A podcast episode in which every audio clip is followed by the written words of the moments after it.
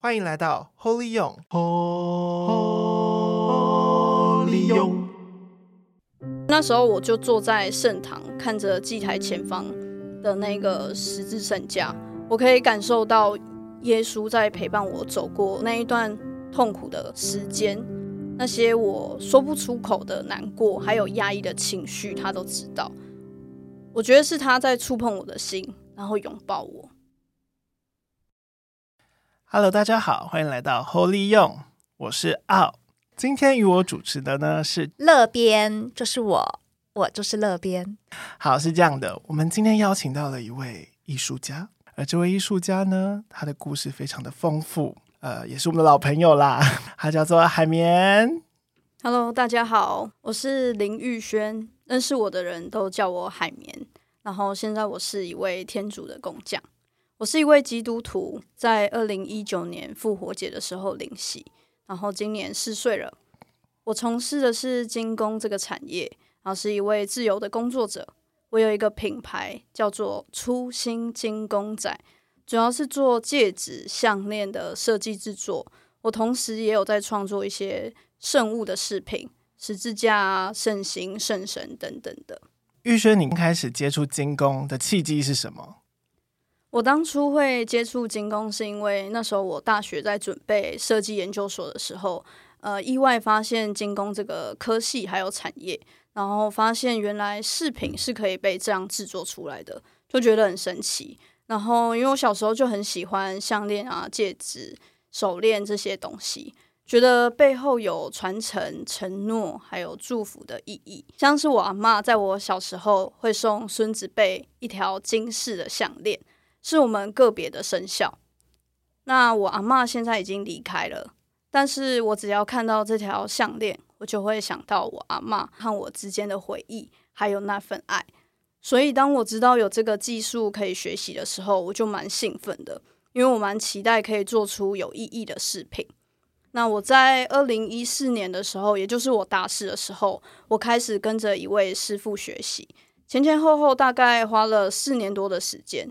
这中间我比较多在学习技术层面，自己的创作也有，但是当时没有太多自己的风格，那种创作比较像是在临摹别人的，然后再加入一些自己的想法。那我也在二零一六年底的时候创立了我的品牌初心金工仔。所以你从二零一四年就花了，开始花了四年的时间学习这个金工。对。那我有个很好奇的问题，就是我想在这四年中，你一定有重复做某个东西，让你就是要练习，对不对？对，就是有重复一些动作，为了让你更熟悉那个动作的制作。譬如说，可能一开始你锯一个一条长方形的银块，你可能要四个小时，四个小时，四个小时，真的。然后你手臂会超酸的，然后一个小时才进。就是前进一公分，但是你可能实际要锯五公分，但是一个小时一公分这样的速度在前进，对，那你就会可能经过个半年，你可能就会可能一个小时就可以锯掉那五公分了，但是就是需要半年，对，哇，这真的是一个挑柴蹲马步的过程，真的很需要耐心。然后你刚刚提到说，在一六年的时候你就创立了这个品牌。所以你看，从一四年到一六年，也蹲了两年马步，然后创了初心这个品牌。我很好奇的是，你为什么会把你的品牌名字取为初心？我最一开始创立初心的想法是不要忘记创作的那个感动，但后来因为有信仰了，然后我也更认识我自己。那我现在对初心的定义比较像是赤子之心，对任何事情都感到好奇心，还有开放的心。不要因为经验的累积啊，长大了，技术成熟了，就跟着固化。对我来说，更像是用玩乐的心态去创作，这样才可以更自由的去发挥天主给我的恩宠。我觉得在这边听了，就是还蛮感动的，因为好像就是当你聚银块聚到这么熟练，然后现在可能不用一个小时就可以聚盈快。其实，在这个过程之中，你很难去记得自己当初的。那个心情。我觉得我最近也是被提醒，就是好像要找回跟那个天主初恋的感觉，就是因为很多事情日复一日哦，去弥撒祈祷，然后好像就呃就这样，真的很需要回到跟天主一开始的那条线，嗯，对，那个风景，嗯，对。其实刚刚玉轩在讲初心的时候，我有听到一个重点，就是一开始你。取名二零一六年，你将这个品牌取名为初心的时候，你好像还不认识天主，对不对？然后后来你找到这个赤子之心的的新的精神，对于初心的解释，是因为你认识了天主。我很好奇的是，你跟天主的故事是什么？我在师傅那边待了大概四年的时间之后，我就在二零一八年的时候，跟我当时的伙伴们一起弄了一间工作室。那我也是在那一年接触了天主教。然后开始去上慕道班，因为当时我对工作蛮迷惘的，找不到自己的创作风格。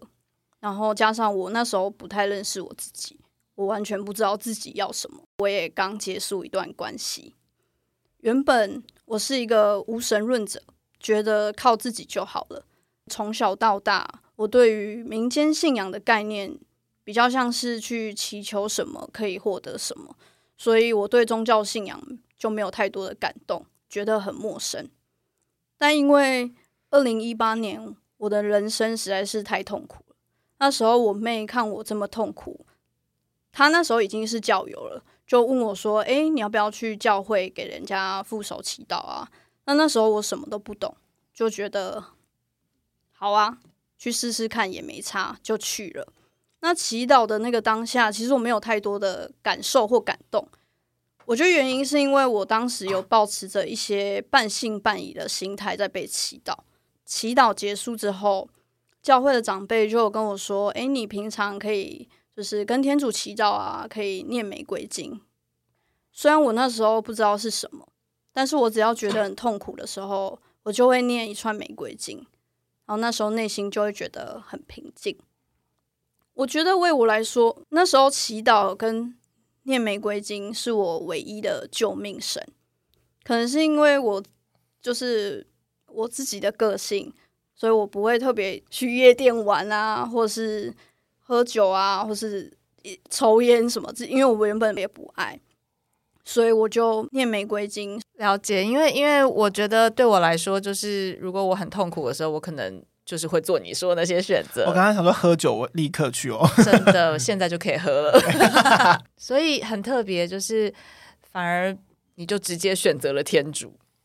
而且那时候我会选天主教，也是因为，呃，我其实国中、高中、大学整整十年的时间都是在天主教会读书。其实，在高国高中的时候，我们都会有圣诞节的歌唱比赛。然后那时候都会唱天主经，我就是跟着唱。可是其实那时候我很感动，我我不知道为什么，可是好像就是从那时候天主就放了一个种子在里面，在触动着我。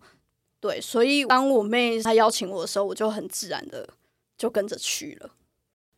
那之后我就开始上慕道班，然后我上慕道班，我是在台中工作，然后我回嘉义。